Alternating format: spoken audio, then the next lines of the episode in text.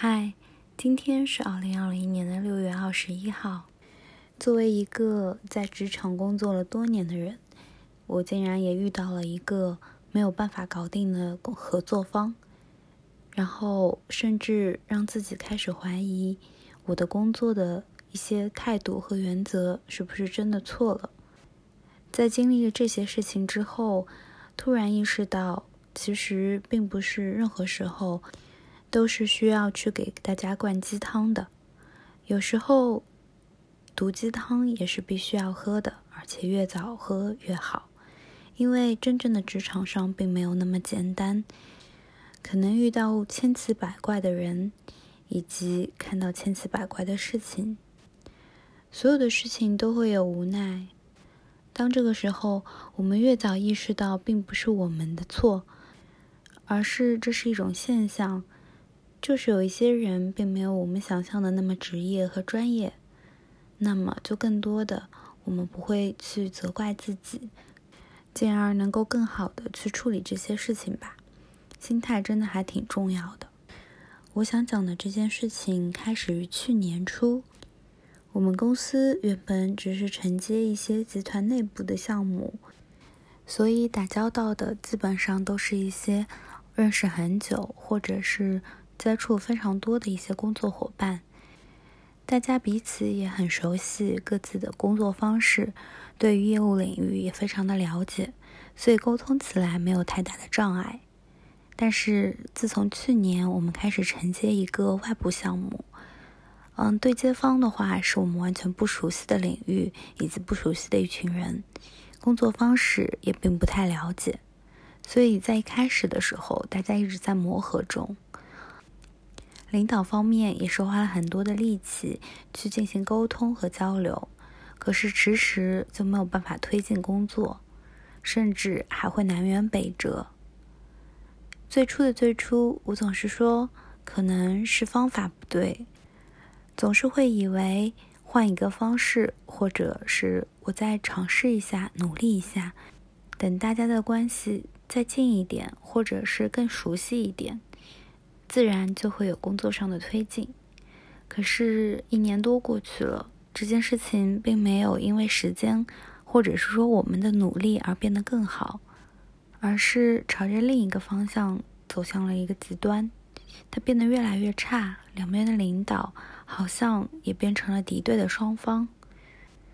其实我一直不明白的是，如果大家是合作的方式，为什么会陷入这样的僵局？而我接手的这个项目临时需要换对接的负责人，于是乎，好像对方公司的内部关系影响到了我们这边的合作。原本我推进的很好、很通畅的沟通，好像变成了一个我跟他关系好就跟你关系不好，变成了敌对的双方，也可能是对方工作中本来就有的敌对立关系。导致我莫名其妙的变成了敌人的朋友就是敌人的一种状态，于是乎开始接到新的合作方负责人凌晨六点多打来的电话，以及半夜、周末等等任何时间不分场合发来的消息，以至于甚至到了晚上睡觉都在做梦。对方在给我打电话。当这种状态持续了一段时间以后，我能非常明显的感觉到自己的情绪有了很大的变化。我开始不愿意上班，不愿意去接听任何电话，不愿意回消息，不愿意接触工作中相关的人，不愿意跟人说话，以及陷入了深深的自我怀疑中。我甚至开始回忆每一次我们的对话、开会、交谈以及邮件，开始自我反省：是不是我什么时候说错了话、做错了事？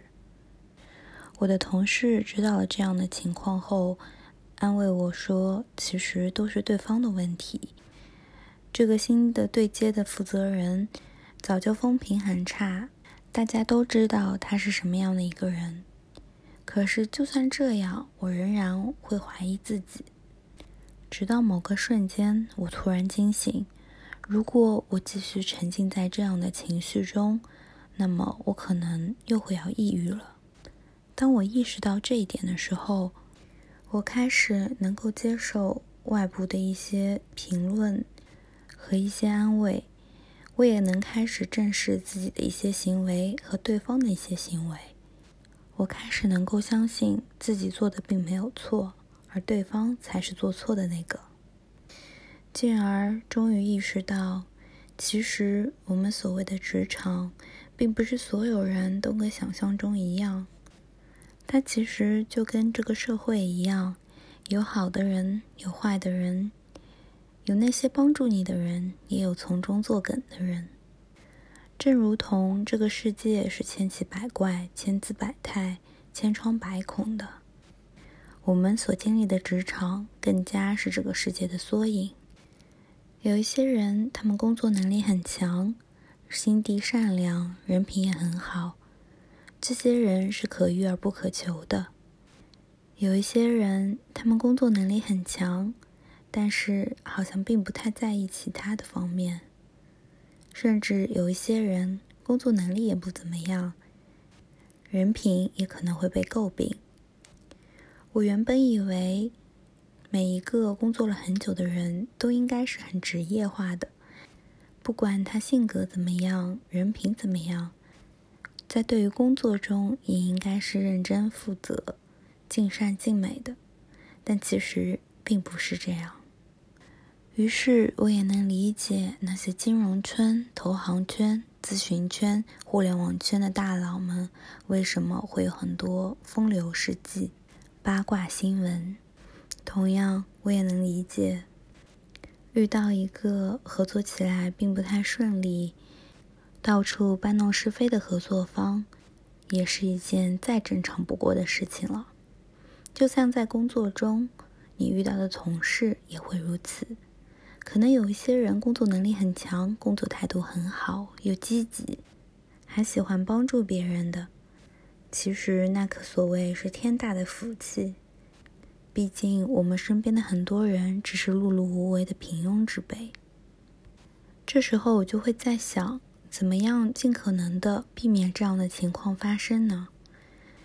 对于新入职场的人来说，最好的建议其实是尽量让自己在一个好的平台、好的圈子，让自己身边的人尽可能的高素质、高学历，并且是经过筛选的。这样遇到不负责任的人。或者故意使坏的人的概率就会相对小那么一丁点儿。可是想要完全避免，几乎是不可能的。而当这样的环境让你觉得很难受的时候，可以考虑一下，如果不是自己的问题，那可能真的就是环境的问题。这个时候，给自己换一个环境才是最好的选择。最后分享一个跟我同事闲聊时聊到的话题，就是其实很多工作它实际做起来很简单，但是面试的时候总是有很高很高的要求，这是为什么呢？我同事给了一个很好的说法，就是当你的要求变得高的时候，你选择到的人会相应的更好一点。而他们能变得这么好，一定是有其过人之处。那么，同样的工作，他们可能就会承担的更好。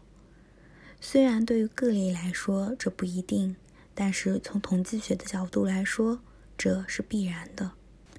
而公司的决策层对个体并不关注，他们关注的是整体。